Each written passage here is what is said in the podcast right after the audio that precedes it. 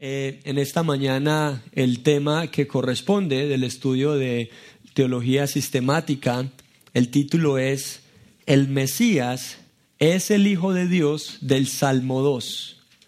El Mesías es el Hijo de Dios del Salmo 2. Entonces ese es el título de nuestra enseñanza en esta mañana.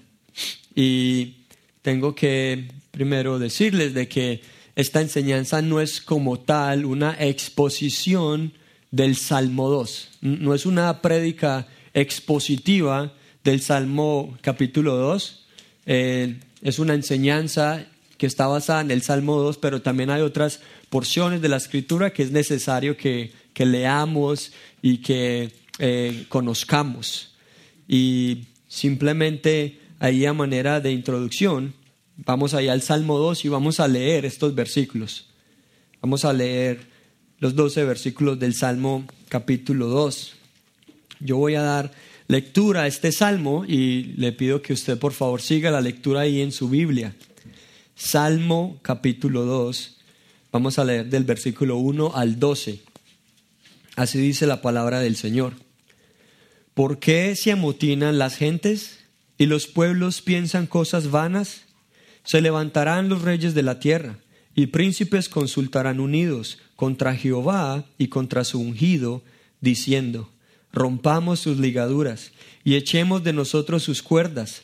El que mora en los cielos se reirá. El Señor se burlará de ellos.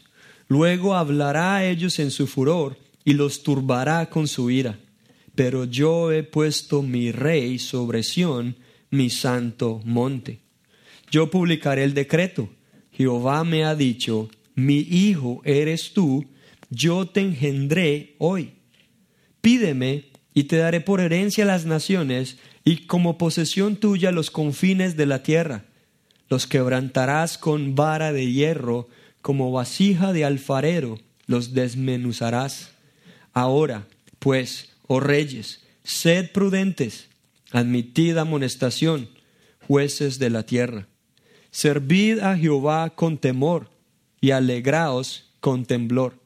Honrad al Hijo para que no se enoje y perezcáis en el camino, pues se inflama de pronto su ira. Bienaventurados todos los que en Él confían. Bien, este es un salmo glorioso y muchos consideran este salmo como un salmo mesiánico. ¿Qué significa que este salmo sea un salmo mesiánico? Esto quiere decir que este salmo nos enseña algún aspecto del Mesías prometido. Entonces hay, hay varios títulos que se le dan a algunos salmos, entre esos mesiánicos. Y eso significa de que el salmo presenta algunos aspectos del el Mesías. Y en este estudio veremos tres características del Mesías. Vamos a ver tres características del Mesías que te muestran que Jesús es el Mesías, el Hijo de Dios. Entonces, tres características del Mesías que te muestran que Jesús es este Mesías, el Hijo de Dios. Y la primera característica es que el Mesías es el Rey e Hijo de Dios. El Mesías es el rey e hijo de Dios. La segunda característica es que el Mesías es la segunda persona de la Trinidad. Esa es la segunda característica, de que el Mesías es la segunda persona de la Trinidad. Y en tercer lugar, esta tercera característica es que el Mesías es el mediador entre Dios y los hombres. Entonces lo voy a repetir rápidamente. El Mesías es el Rey e Hijo de Dios. El Mesías es la segunda persona de la Trinidad. Y la tercera característica es que el Mesías es el mediador entre Dios y los hombres.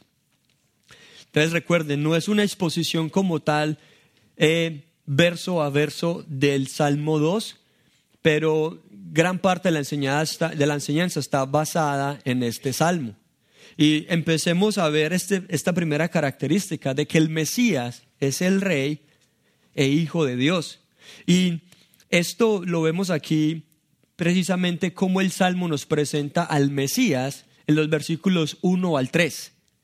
Entonces, los versículos 1 al 3, este Salmo nos presenta al Mesías. Veamos cómo. De nuevo, verso 1, ¿por qué se amotinan las gentes y los pueblos piensan cosas vanas?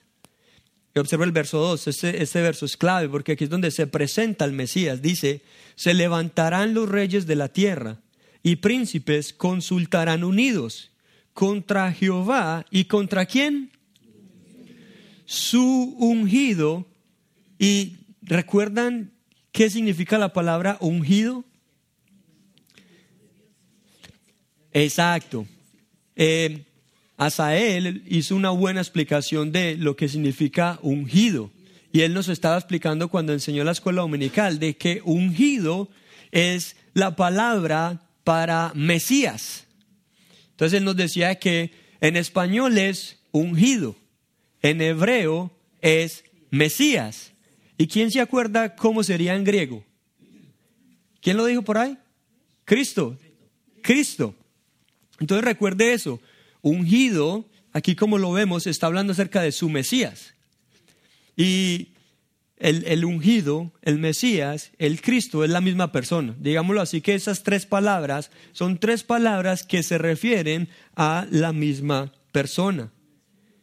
Y solamente rápidamente les leo Juan 1.40, porque esto no es algo que Asael se inventó o que los teólogos se lo inventaron, sino que esto es algo que la misma Biblia nos dice.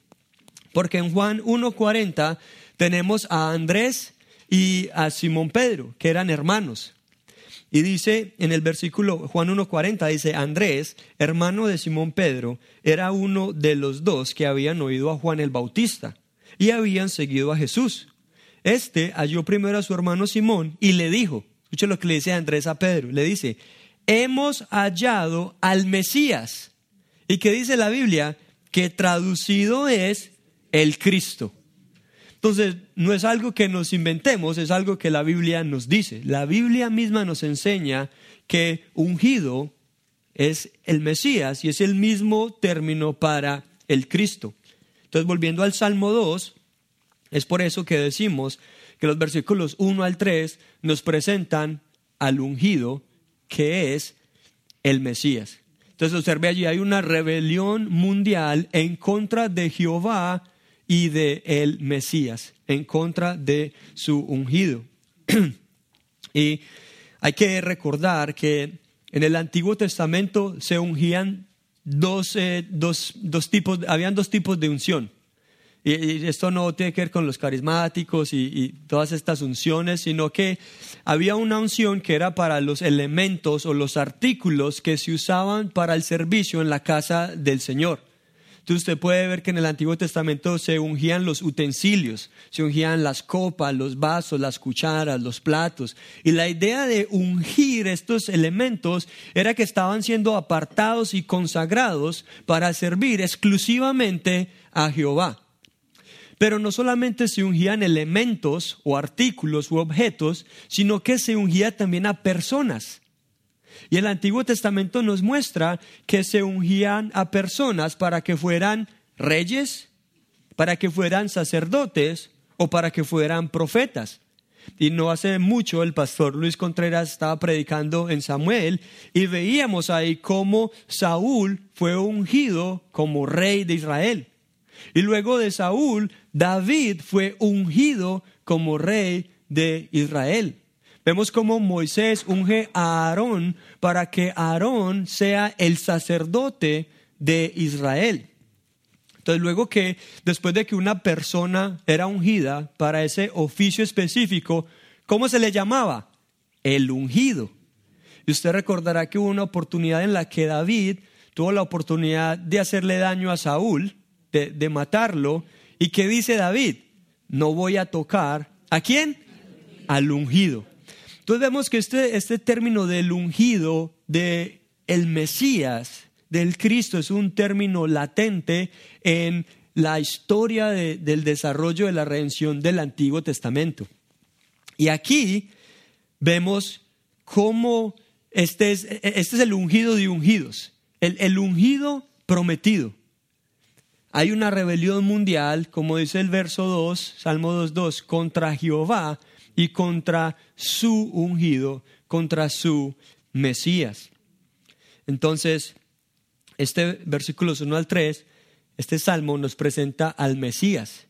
Pero este salmo también nos presenta al rey.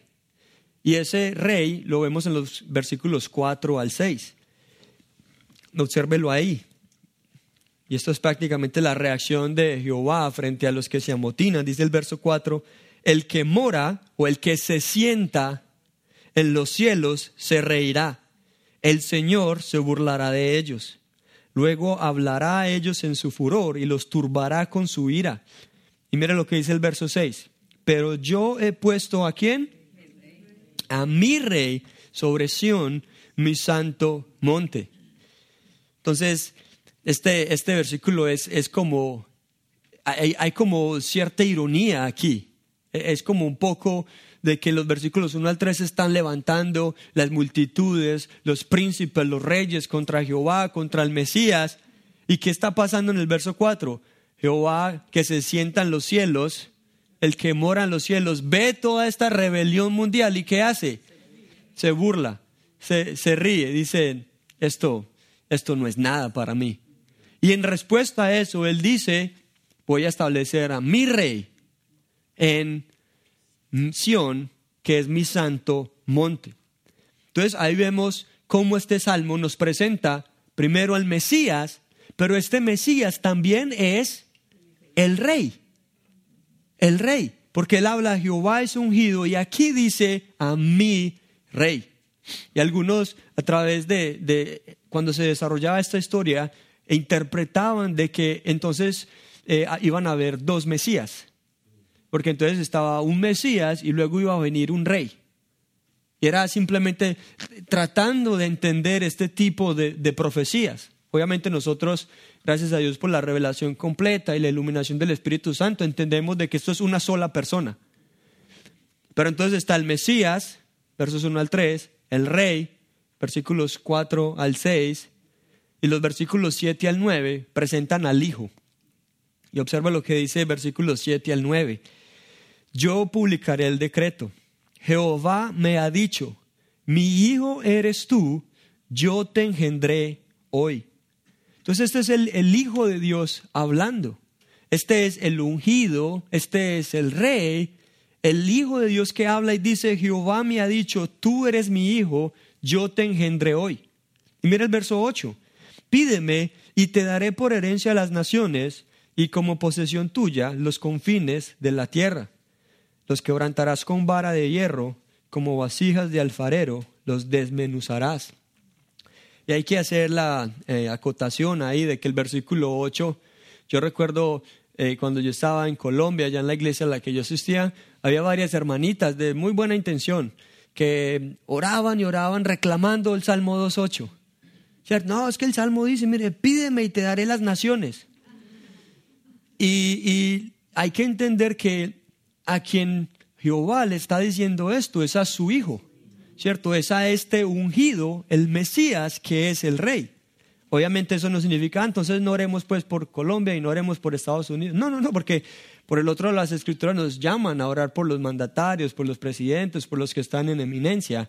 Pero, pero entender sanamente que el Salmo 2.8 no es una promesa precisamente para nosotros.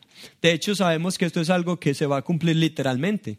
Y por eso creemos y enseñamos y anhelamos el reino milenial del Mesías, porque ahí es donde el Mesías, el rey, el Hijo de Dios, va a gobernar todas las naciones por mil años. Entonces, oramos, Señor, que esto se haga realidad en tu reino, ¿cierto? Cuando tú vengas y establezcas tu reino milenial. Pero es, es, es en estos versículos 7 al 9 donde el salmista nos presenta al Hijo. Entonces recuerde, este hijo es el Mesías, este hijo es el rey, este es el Hijo de Dios, a quien Dios le dará todas las naciones, todos los confines de la tierra. Ese versículo 9 habla de su reinado. Los quebrantarás con vara de hierro, como vasija de alfarero, los desmenuzarás. Entonces este versículo 7 dice que el Mesías rey es el Hijo de Dios. Y, escuché esa frase, Mesías Rey. Eso a lo mejor, no, no sé si recuerdan Daniel 9, donde Daniel 9 habla acerca de un Mesías príncipe.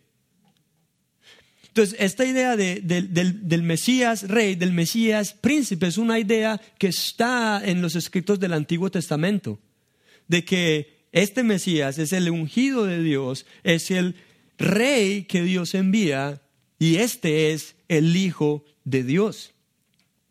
Ya vamos a ver algunos pasajes, específicamente analizando Salmos 2.7 en el Nuevo Testamento, donde esa, esa frase tú eres mi hijo, yo te engendré hoy, se aplica repetidamente al Señor Jesucristo.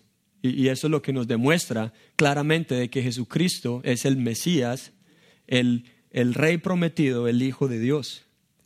Pero solamente para culminar ahí, eh, como este, este, esta vista ahí rápida del Salmo 2, de los versículos 10 al 12, aquí vemos que Jehová demanda a todos que le sirvan a Él y que honren al Hijo. Y dice ahí, verso 10, ahora pues, oh reyes, no los mismos reyes del verso 2, que se levantan, que se amontonan en contra de Jehová es ungido. Y aquí les dice, oh reyes, sean prudentes. Algunas versiones dicen, tengan discernimiento. Admitid amonestación, jueces de la tierra. Y dice aquí en el versículo 11, servid, o también se puede traducir como adorad y es una, es una orden, es un mandato. Adorad a Jehová con temor y alegraos con temblor. Y mira lo que dice el verso 12. Honrad. O me gusta como algunas versiones lo traducen, besen o besad al Hijo para que no se enoje y perezcáis en el camino. Entonces observamos allí cómo Dios exige que los líderes del mundo rindan servicio a su Hijo y le teman mediante la sumisión a Él. Es, es, impactante de que esto es lo que Dios llama a todos los mandatarios, a todos los príncipes, a todos los reyes a que hagan, que adoren a Jehová y que honren al Hijo. Y eso todavía no vamos a pasar al segundo punto, pero, pero piensa en eso. Está hablando acerca de adorar a Jehová y honrar al Hijo. Pero ¿cómo así? Porque si tú recuerdas los diez mandamientos, uno de los mandamientos es que no puedes tener dioses ajenos delante de mí. Porque adorar otra cosa u otra persona que no sea Dios es idolatría. Pero aquí nos habla de Jehová y nos habla de su Hijo y el Salmo nos está diciendo que hay que adorar a Jehová y hay que besar, que también es una expresión de adoración al Hijo. Bueno, y la única respuesta a esa es de que Dios existe eternamente en tres personas. De que Dios Padre, Dios el Hijo, Dios el Espíritu Santo comparten la misma esencia divina. Son tres personas, pero es un solo Dios y por eso se puede adorar al Padre, se puede adorar al Hijo y se puede adorar al Espíritu y no es idolatría porque solamente hay un Dios que se manifiesta y se revela en estas tres personas eternas. Entonces, el Mesías es el Hijo de Dios y el Rey, digno de toda honra, de toda alabanza y de toda adoración. Pero les dije que, y, tengamos presente esos tres aspectos que nos presenta este salmo, Mesías, Rey, Hijo de Dios. Y volvamos al Salmo 2, versículo 7. Y aquí vamos a pasar un buen tiempo en este versículo. Dice, Jehová me ha dicho, mi hijo eres tú, yo te engendré hoy. Y aquí nos preguntamos, ¿qué significa eso? ¿Qué significa que el Mesías, rey, sea hijo de Dios? Bueno, cuando pensamos en una relación humana de padre e hijo, eh, hay, hay, varias implicaciones, pero en términos generales, una relación humana de padre e hijo involucra tres cosas involucra que el padre tiene más autoridad que el hijo, ¿verdad? ¿Cierto? También involucra que hubo un momento en que el padre no era padre. ¿Cierto? Hay un momento en que el padre no era padre, luego su esposa concibe y luego da a luz y es papá. ¿Cierto? Pero antes de eso, este, papá, este hombre terrenal no era padre. Entonces hay un engendramiento físico y es lo que lo hace padre. Por ejemplo, mi esposa y yo estamos esperando un bebé. Nace en cinco semanas. Sabemos que ya, ya, ya soy un papá, pero como que todo el mundo te va a decir eres papá cuando el bebé ya está ahí llorando y gritando y, y, y todo esto, ¿cierto? Pero hay un engendramiento físico, ¿verdad? Y, cuando eso ocurre, entonces es, es papá y se es hijo. Y también hay una prioridad de tiempo. Yo soy o yo voy a ser mayor que mi hijo. Eh, eh, un hijo no puede ser mayor que su padre, ¿no? Porque hay, un, hay una prioridad en el tiempo. El papá es mayor que el hijo, eso es por naturaleza. Entonces, eso es bueno saberlo porque hay que tener en cuenta que la relación de padre e hijo en la Trinidad no significa eso no significa que el Padre, Dios el Padre, tenga más autoridad que el Hijo. No significa eso. Tampoco significa que hubo un momento en el espacio y en el tiempo en que el Padre engendró al Hijo. Y tampoco significa que el Padre sea mayor o sea más eterno que el Hijo. Y eso es cierto de las relaciones humanas. Hay más autoridad, hay un engendramiento físico y hay prioridad en el tiempo. Pero eso no es cierto de la relación divina entre Dios el Padre y Dios el Hijo. Y debemos de tener cuidado con eso porque muchas de las falsas enseñanzas y de las herejías ocurren cuando lo que se ve en una relación humana se aplica a la relación divina del el Padre y el Hijo. Entonces, si pensamos en esos términos, ah, bueno, como yo tengo mi hijo, yo soy mayor que él, entonces el padre tiene más autoridad que el hijo. Y como yo soy más viejo que mi hijo, entonces significa que Dios el Padre es más eterno que Dios el Hijo. Definitivamente no. No significa eso. Entonces, ¿qué significa eso? Que sí significa que sea el Hijo de Dios. Bien, cuando el versículo 7 dice de que mi hijo eres tú, yo te engendré hoy, los teólogos afirman que esto se refiere a que el hijo es eternamente engendrado del Padre. Y ellos hablan de engendramiento porque es la palabra que usa el Salmo 2.7. Yo te engendré hoy. Los teólogos también utilizan otra palabra que es generación. Entonces la idea es de que el Padre engendra o genera eternamente al Hijo. Eso es lo que significa que Él sea Hijo de Dios. Y yo sé que aquí ya estamos todos como que, ¿cómo así esto? Ya estamos como que, como que plop, pero no estamos yendo más allá de lo que las escrituras nos dicen. eso es lo que la escritura dice. Tú eres, mi hijo eres tú, yo te engendré hoy. Y no hay un espacio o tiempo en que el Padre haya engendrado al Hijo, sino que el Hijo es engendrado desde la eternidad. ¿Y por qué debemos decir eso? Porque si hubo un tiempo en que el Padre estuvo sin el Hijo, pues si el Padre no tiene Hijo, no es Padre.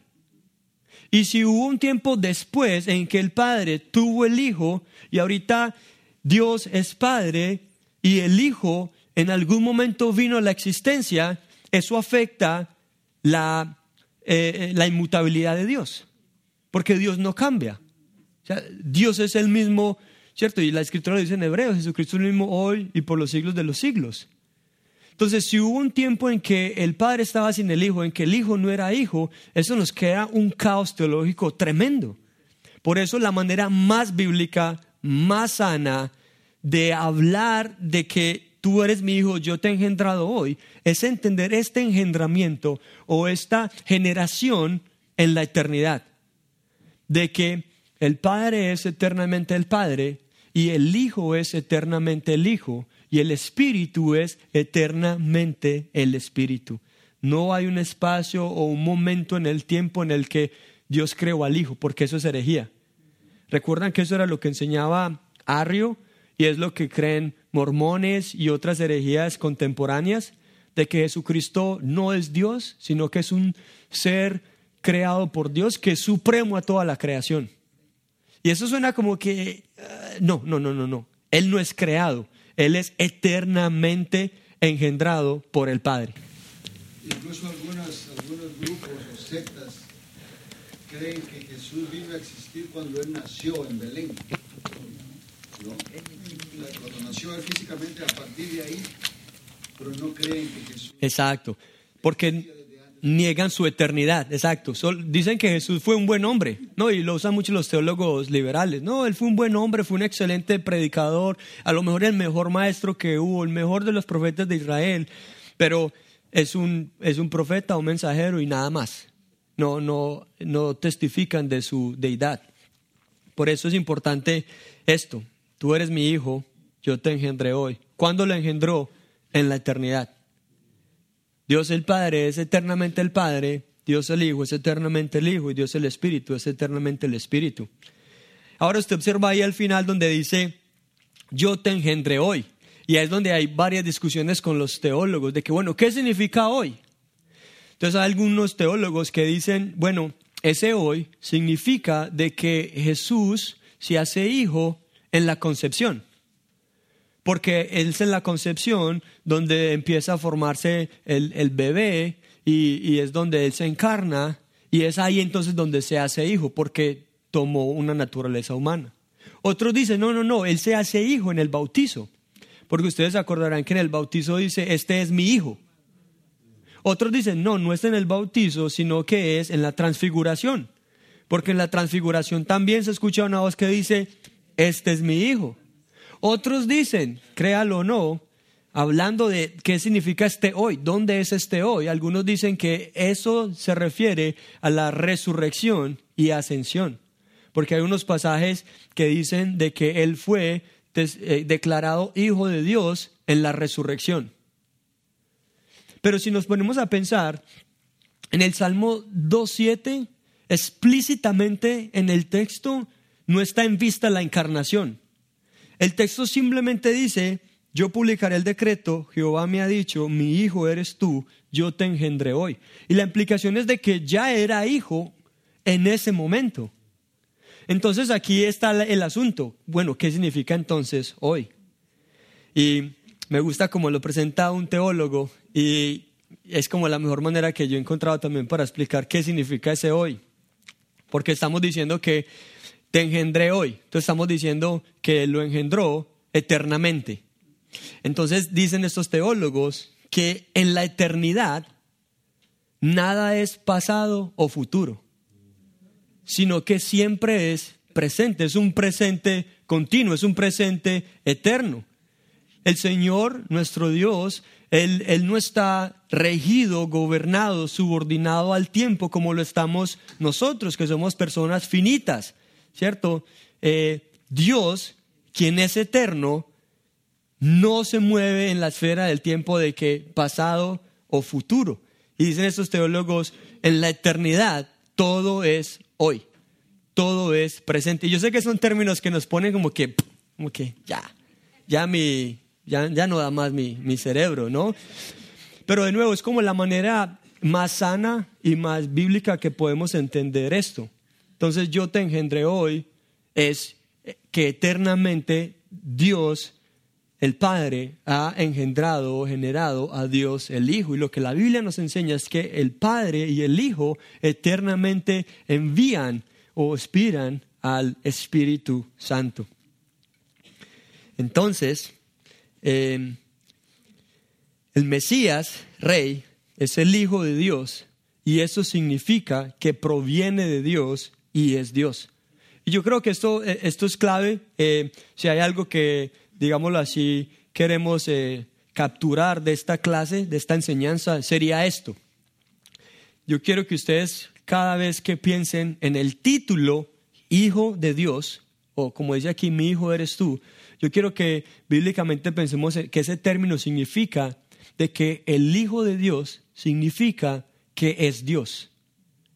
O sea, el, título Hijo de Dios es una referencia a que es divino, a que es de la deidad. Y quiero que pensemos en eso. Ser el Hijo eterno de Dios significa que el Hijo tiene la misma naturaleza divina del Padre. Me gusta como lo explica MacArthur. Él dice, cuando se aplica a Cristo el título Hijo de Dios, MacArthur dice, parece hablar siempre de su divinidad esencial y su absoluta igualdad con Dios. Entonces MacArthur está diciendo que en la mayoría de veces que en la Biblia se utiliza este título del Salmo 2.7, Hijo de Dios, hablando acerca de Jesucristo, está hablando acerca de que Jesucristo es Dios. Entonces, si les preguntan más tarde o si les preguntan mañana, ¿qué significa ser hijo de Dios? ¿Qué responderían? Que es Dios. Exacto, que tiene la misma naturaleza de su Padre. ¿Hermana? Sí, también como referencia yo me fui a Génesis 1.26, donde dice, entonces dijo Dios, hagamos al hombre. Entonces quiere decir que en ese tiempo ya estaba. Exacto, exactamente. Sí, y hay varios pasajes así, como el que la hermana cita, ¿no? Génesis 1.26. Hay otros pasajes también donde habla de Dios como de una pluralidad. Pero a medida que avanzamos en la revelación bíblica, vemos que son tres personas. Y cuando llegamos al Nuevo Testamento, vemos que es Dios el Padre, Dios el Hijo y Dios el Espíritu. Pero aquí este Salmo 2.7 ya nos está mostrando de eso. Y esta es la clave. El título Hijo de Dios del Salmo 2.7 significa que el Hijo es Dios, que tiene la misma naturaleza de su Padre, ¿cierto? Y, eso lo podemos ver también un poco en las relaciones de padre e hijo eh, terrenales, ¿no? En las relaciones humanas, ¿no? El, el, bebito nace y se parece al papá, ¿cierto? O en este caso queremos que se parezca a la mamá, ¿cierto? Pero, pero porque hay un aspecto ahí de que es, esta naturaleza que viene de parte de los padres al bebé. Ahora, pensándolo aquí, es de que el título Hijo de Dios significa que Jesucristo o que Dios el Hijo tiene la misma naturaleza divina del Padre. Entonces es una referencia a que Jesucristo es Dios. Entonces usted va a encontrar personas que le dicen, bueno, Jesucristo no es Dios porque Jesucristo nunca dijo, yo soy Dios. Usted no, muestre un versículo, muestre un versículo en la Biblia donde diga Jesucristo es Dios y le creo. Y bueno, el asunto es que no hay un versículo explícito donde Jesucristo diga eso, pero hay muchos versículos donde Jesucristo dice, yo soy el Hijo de Dios. Y diciendo, yo soy el Hijo de Dios, Él está diciendo, yo soy Dios, porque soy de la misma naturaleza del Padre.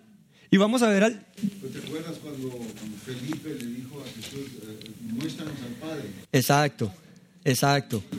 Jesús, el que me ha visto a mí... Ha visto al Padre. Así es.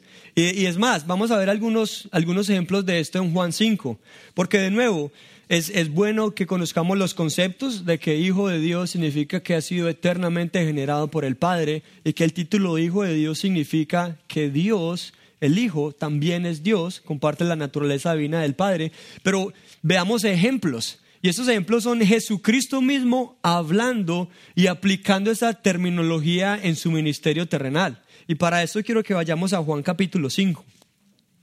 Juan capítulo 5. Aquí es en el contexto donde el Señor Jesucristo sana al paralítico que estaba ahí en Bethesda. Y mire desde el versículo 15. Eh, Juan 5, 15. Recuerde, vamos a ver estas expresiones de Hijo de Dios en Jesús, mostrándonos de que eso significa que Él es Dios. Juan 5, 16. Dice, y por esta causa los judíos perseguían a Jesús y procuraban matarle, porque hacía estas cosas en el día de reposo. ¿Qué hacía? Sanaba personas en el día de reposo. Entonces los judíos lo perseguían y querían matarlo. Pero mira el versículo 17. Y Jesús les respondió, mi padre hasta ahora trabaja y yo trabajo.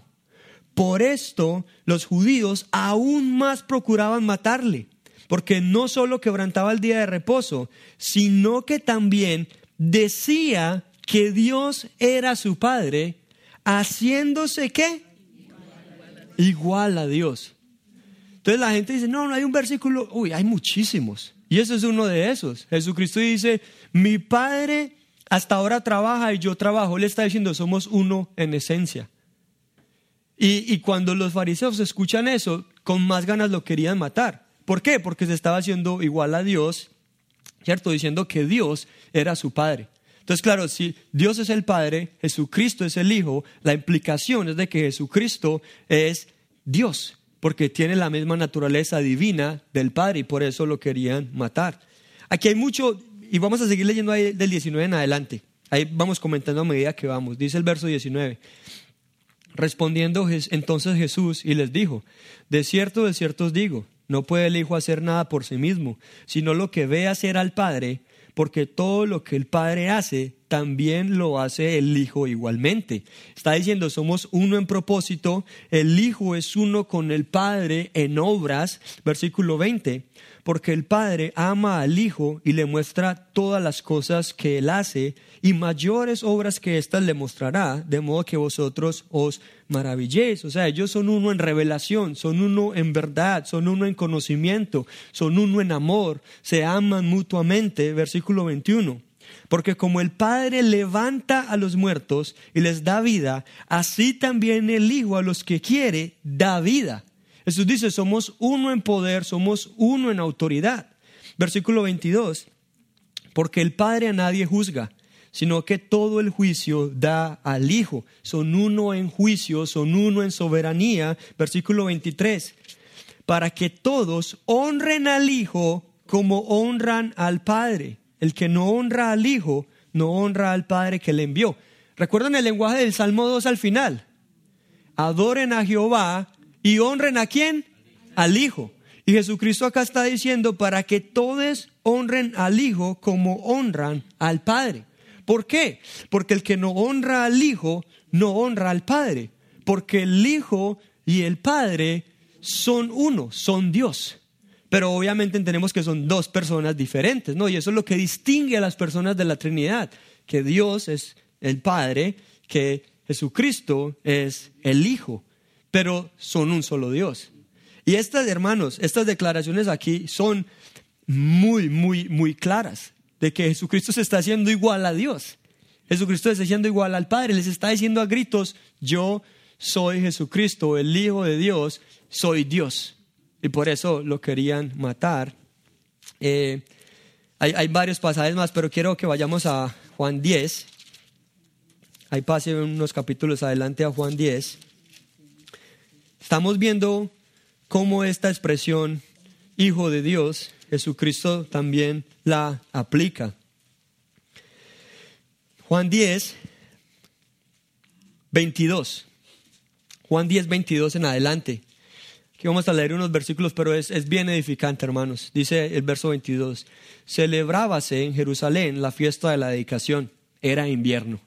Y Jesús andaba en el templo por el pórtico de Salomón, y le rodearon los judíos y le dijeron, ¿hasta cuándo nos turbarás el alma? Si tú eres el Cristo, dínoslo abiertamente. Ojo, si tú eres quién? Si tú eres, ¿y qué es el Cristo?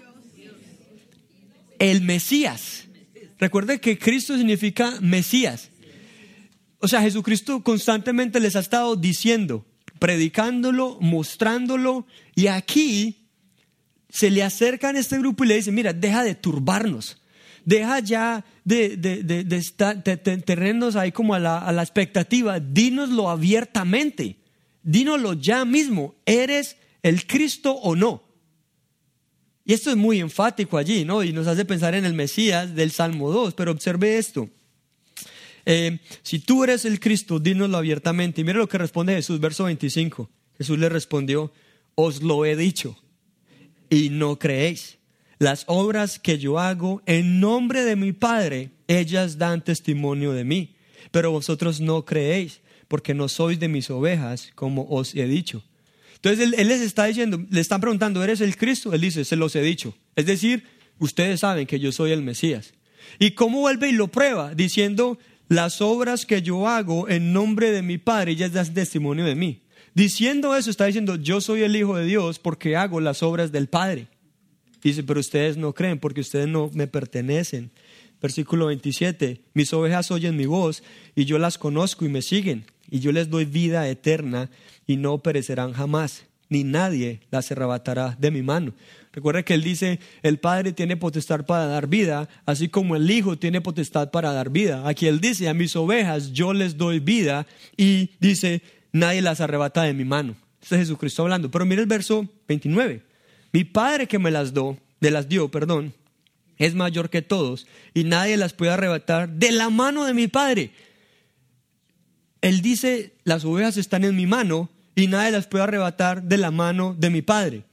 ¿Por qué? Porque Dios y el Padre son uno. De hecho, observe el versículo 30 que dice, yo y el Padre uno somos, uno en esencia, uno en naturaleza. Y eso lo que nos está diciendo es, a gritos, Jesucristo es el Mesías, Él es el Rey, Él es el Hijo de Dios, Él es Dios. Porque eso es lo que significa que sea hijo de Dios, que sea uno con el Padre, que sea Dios. Eso no termina ahí. Mira el versículo 31. Entonces los judíos volvieron a tomar piedras para apedrearle. Jesús les respondió, muchas buenas obras os he mostrado de mi Padre. ¿Por cuál de ellas me apedreáis? Le respondieron los judíos diciendo, por buena obra no te apedreamos, sino por blasfemia. ¿Cómo? ¿Cómo así que por blasfemia? Bueno, porque tú, siendo hombre, te haces Dios. ¿Y cómo se estaba haciendo Jesucristo Dios? Hablando de Dios como su Padre, implicando que Él es el Hijo, que tiene la misma naturaleza del Padre. Versículo 34, Jesús le respondió, ¿no está escrito en vuestra ley, yo dije, dioses sois? Y si llamó dioses a aquellos a quienes vino la palabra de Dios y la escritura no puede ser quebrantada, al que el Padre santificó y envió al mundo, vosotros decís, tú blasfemas, porque dije, hijo de Dios soy. O sea, eso está muy, muy claro y tiene mucho lenguaje del Salmo 2 allí, de que Él es el ungido, de que Él es el rey y otros pasajes donde hablan de que Él es el enviado, el, el, el Mesías que era apartado y santificado para una labor especial. Él aquí está utilizando todo ese lenguaje y él, les está diciendo, ustedes me están diciendo que yo estoy blasfemando porque les estoy diciendo que soy el Hijo de Dios. En otras palabras, porque les estoy diciendo que soy igual al Padre en divinidad y en deidad. Y él sigue diciendo allí, si no hago las obras de mi Padre, no me creáis, mas si las hago, aunque no me creáis a mí, creed a las obras, para que conozcáis y creáis que el Padre está en mí y yo en el Padre. O sea, Jesucristo está ahí martillando. Es demasiado claro como el cristal de que Él les está diciendo abiertamente. ¿Cuál fue la pregunta? Deja de turbarnos. Si eres el Cristo, decláralo abiertamente. Y Él les dice, yo soy el Cristo, yo soy, yo soy el Mesías, el santificado del Padre, el enviado del Padre, yo soy el Rey, yo soy el Hijo de Dios, yo soy Dios, hombre, Jesucristo, hombre encarnado por la eternidad. Él les está diciendo todo esto ahí. Y en el versículo 39 dice, procuraron otra vez prenderle, pero él se escapó de sus manos. Entonces recuerde, vemos claramente que esta expresión, título, Hijo de Dios, significa que el Mesías Rey es Dios. Por eso es que estos lo querían prender y lo querían matar. Tú siendo hombre, te haces igual a Dios porque Él lo es. Así también lo entendieron los escritores del Nuevo Testamento. De hecho, el Salmo 2.7 se cita en Hechos 13:33. Hechos 13:33, hay un par de versículos adelante. Y aquí, este Salmo 7, recuérdelo, tú eres mi hijo, yo te he engendrado hoy. Se cita aquí y así lo entendieron también los autores del Nuevo Testamento, que hijo de Dios significa que Dios el Hijo comparte la esencia del Padre. Y Hechos 13, 33, allí tenemos a Pablo y a Bernabé, está Pablo predicando y prácticamente Pablo allí está predicando el Evangelio. Y simplemente allí para observar un poco del contexto desde el versículo 30. Hechos 13, 30 dice, mas Dios le levantó de los muertos, hablando acerca de Jesucristo, esa es la resurrección Dice, y él se apareció durante muchos días a los que habían subido juntamente con él de Galilea a Jerusalén, los cuales ahora son sus testigos ante el pueblo. Y nosotros también nos anunciamos el Evangelio de aquella promesa hecha a nuestros padres, Mira el verso 33, la cual Dios ha cumplido a los hijos de ellos, a nosotros, resucitando a Jesús, como está escrito también en el Salmo segundo, mi hijo eres tú, yo te he engendrado hoy. Entonces observe aquí, Pablo está hablando acerca de la resurrección del Mesías.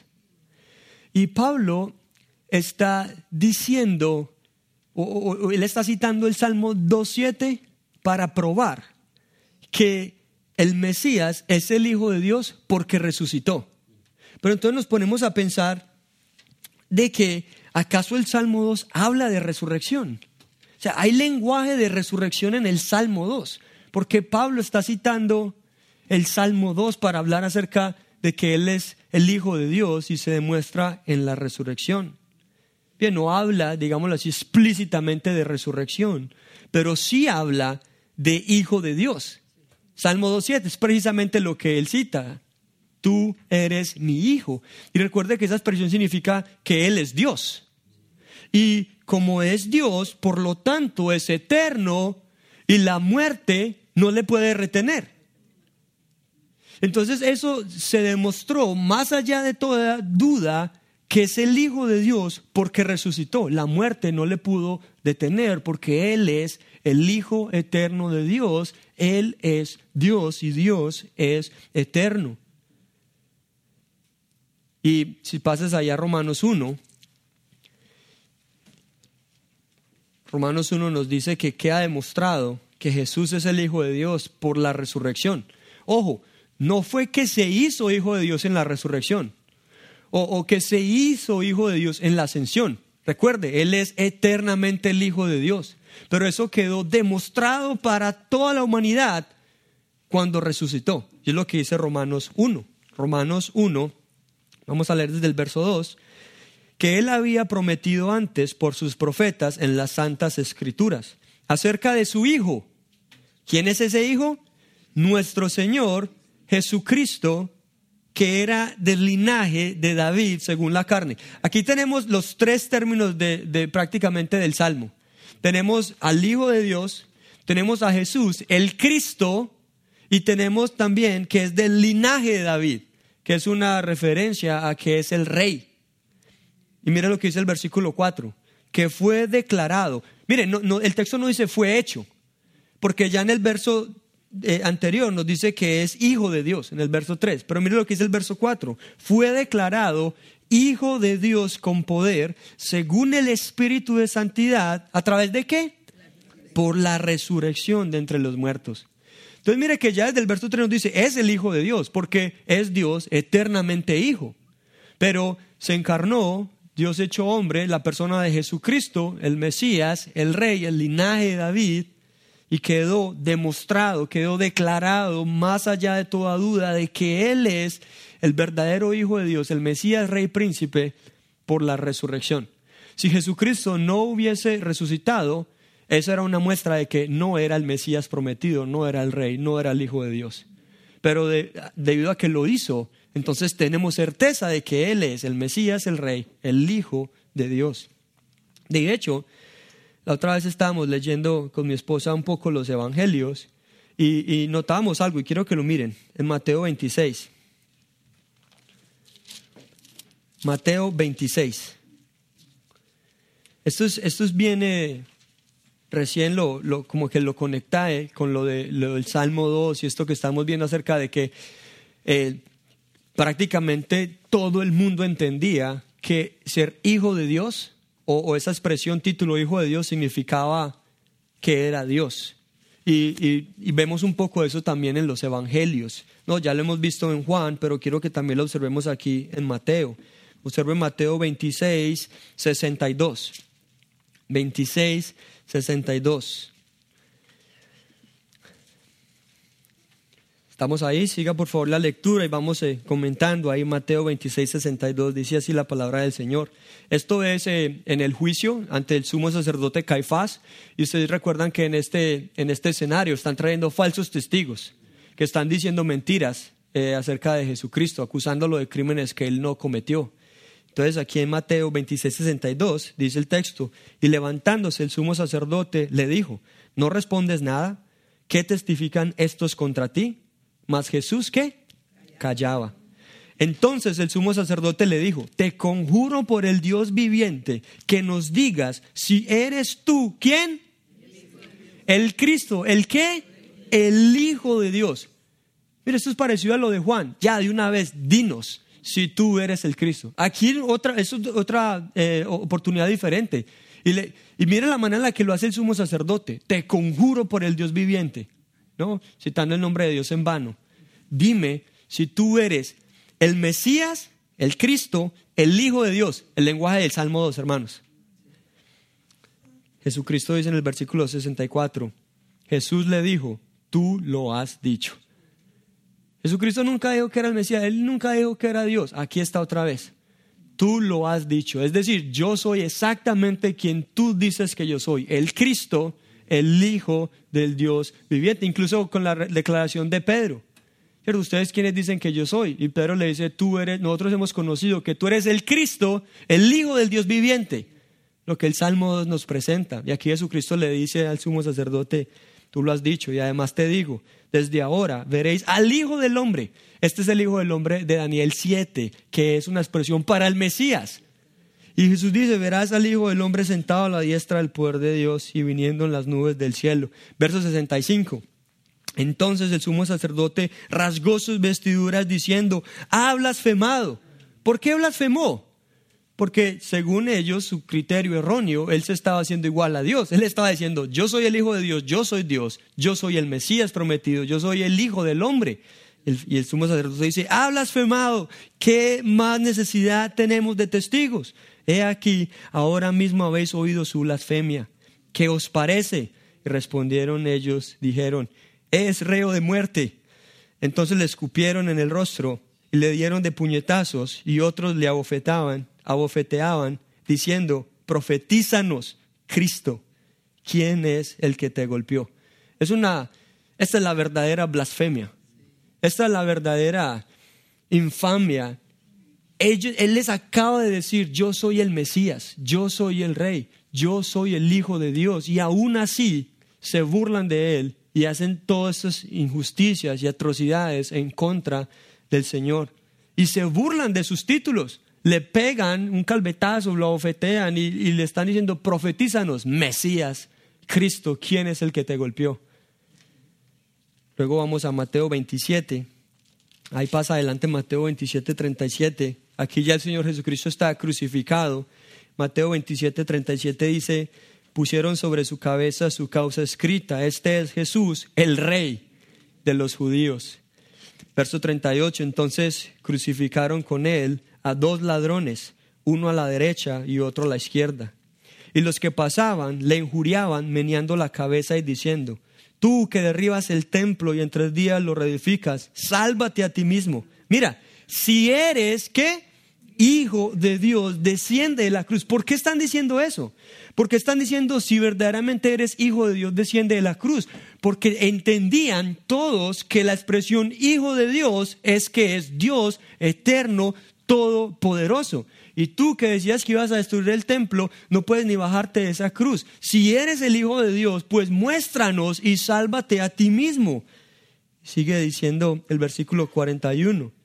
De esta manera, también los principales sacerdotes escarneciéndole con los escribas y los fariseos y los ancianos, le decían, oh hermanos, este es el lenguaje del Salmo 2. Se amotinan las gentes, se amotinan los reyes, los príncipes contra Jehová y contra su ungido. Aquí lo tienes. Los principales sacerdotes, los escribas, los fariseos, los ancianos decían, verso 42, a otro salvó, a sí mismo no se puede salvar. Si es el rey de Israel, ¿Qué dice? Descienda ahora de la cruz y creeremos en él.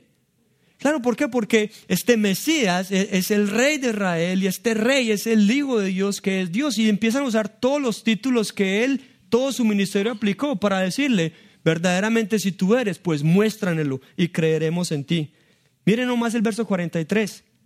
Confió en Dios, líbrele ahora si le quiere, porque ha dicho, soy hijo de Dios. Esto, hermanos, es, es muy claro, tan claro, tan claro, tan claro como el cristal. Y, y no solamente Jesucristo lo declara, sino los que están alrededor entendían que el título Hijo de Dios significa de que es igual a Dios. Y si nada más observas aquí en este mismo capítulo, nada más observa el versículo 54, el Señor Jesucristo entrega el Espíritu, ocurre un terremoto, el velo del templo se rasga de arriba hacia abajo y observa lo que dice el centurión en el versículo 54. El centurión y los que estaban con él guardando a Jesús visto el terremoto y las cosas que habían sido hechas, temieron en gran manera y dijeron, verdaderamente, este era quién? Hijo de Dios. Eso es una declaración potente como concluyen los evangelios, de que Él verdaderamente es el Mesías, el Rey, el Hijo de Dios. Ahora este Salmo 2.7, aquí vamos a a ver que también es citado en Hebreos 1.5 y se usa para decir que el Mesías es superior a los ángeles. Y ahí en Hebreos 1 habla acerca de que Dios en estos tiempos nos ha hablado por el Hijo y dice a quien constituyó heredero de todo. Y ese es el lenguaje del Salmo 2.8, porque a quien se le promete que va a heredar las naciones y los confines de la tierra es al Mesías, al Rey, al Hijo de Dios. El autor de Hebreos nos dice, a ese que se le prometen las naciones es Jesucristo, el Hijo de Dios, porque Dios lo constituyó heredero de todas las cosas. Y luego nos muestra a Hebreos que Él es superior a los ángeles. ¿Y cómo hace el autor de Hebreos para mostrarnos que Él es superior a los ángeles? En Hebreos 1.5 cita el Salmo 2.7. ¿Por qué? Porque citando el Salmo 2.7 nos está diciendo que este Jesucristo es, eh, encarnado es Dios hombre porque cita el Salmo 2.7, que es el título de deidad, de Hijo de Dios, y lo aplica a Jesucristo. También vemos aquí, solamente ahí rápidamente en este salmo, que eh, eh, este salmo nos presenta dos personas. Nos habla de que la, rebelión es contra Jehová y contra su ungido. Luego Jehová dice, yo he puesto a mi rey. Vemos que Jehová está hablando de su hijo y que al final él habla acerca de que de Jehová y del Hijo. Adoren a Jehová y besen al Hijo. Y eso nos muestra el segundo punto, de que el Mesías es la segunda persona de la Trinidad. En Isaías 42.1 se habla de que, se lo voy a leer, dice, he aquí mi siervo, yo Jehová le sostendré, mi escogido en quien mi alma tiene contentamiento, he puesto sobre él mi espíritu. Entonces en Isaías 42.1 tenemos a Jehová hablando acerca de su siervo, su escogido. Y dice que va a poner en él su espíritu. Y luego en Isaías 61 tenemos al Mesías hablando. Isaías 61 dice, el espíritu de Jehová el Señor está sobre mí. Entonces este es el, el Mesías, el ungido hablando, diciendo que el espíritu de Jehová está sobre él. Y dice él, me ha ungido Jehová. Ojo, me ha ungido Jehová, que es el Mesías, que es el Cristo. Y dice, me ha ungido y me ha enviado a predicar buenas nuevas a los abatidos, a vendar a los quebrantados de corazón, a publicar libertad a los cautivos y a los presos, apertura de la cárcel. Y sabemos que estos pasajes de Isaías 42 e Isaías 61 se refiere a Jesucristo porque Jesucristo mismo utiliza estos pasajes y los aplica a sí mismo, confirmando que esos versículos hablan de Él. Observa rápidamente Lucas 3. Ahí estamos en Mateo, pasa a Lucas 3, solamente ten de referencia a Isaías 42 e Isaías 61, pero mira lo que dice Lucas 3,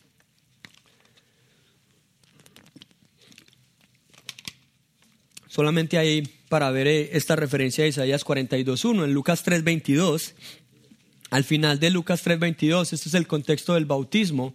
El texto dice, Lucas 3:22, descendió el Espíritu Santo sobre él en forma corporal, como paloma, y vino una voz del cielo que decía, tú eres mi Hijo amado, en ti tengo complacencia, que es la cita de Isaías 42.1. Entonces ahí vemos la, por eso decimos que el Mesías es la segunda persona de la Trinidad, que es esta segunda característica del Mesías.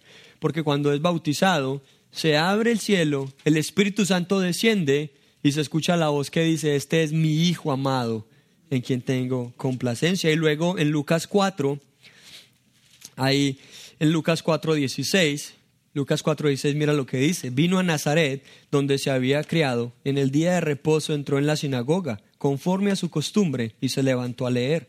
Y se le dio el libro del profeta Isaías, y habiendo abierto el libro, halló el lugar donde estaba escrito, El Espíritu del Señor está sobre mí, por cuanto me ha ungido para dar buenas nuevas a los pobres me ha enviado a sanar a los quebrantados de corazón, a pregonar libertad a los cautivos y vista a los ciegos, a poner en libertad a los oprimidos, a predicar el año agradable del Señor.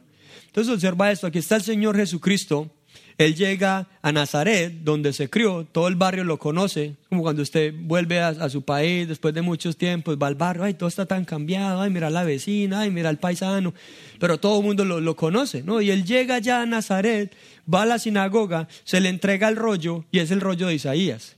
Y recuerde que estos rollos no tenían capítulos, versículos ni subtítulos. Se le da el rollo y providencialmente el texto que tocaba leer ese día era Isaías 61. Y el Señor Jesucristo lo lee.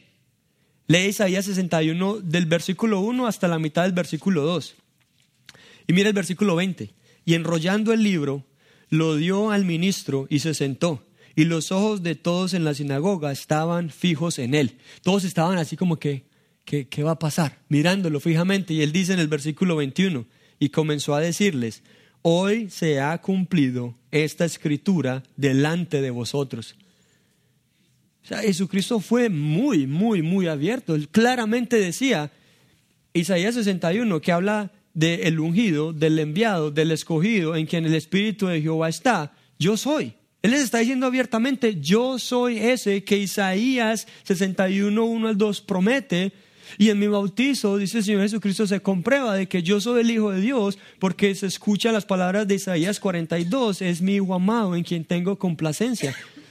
Entonces el Mesías es la segunda persona de la Trinidad y Jesucristo mismo cita sus versículos y los aplica a él, confirmando que esos versículos hablan de él.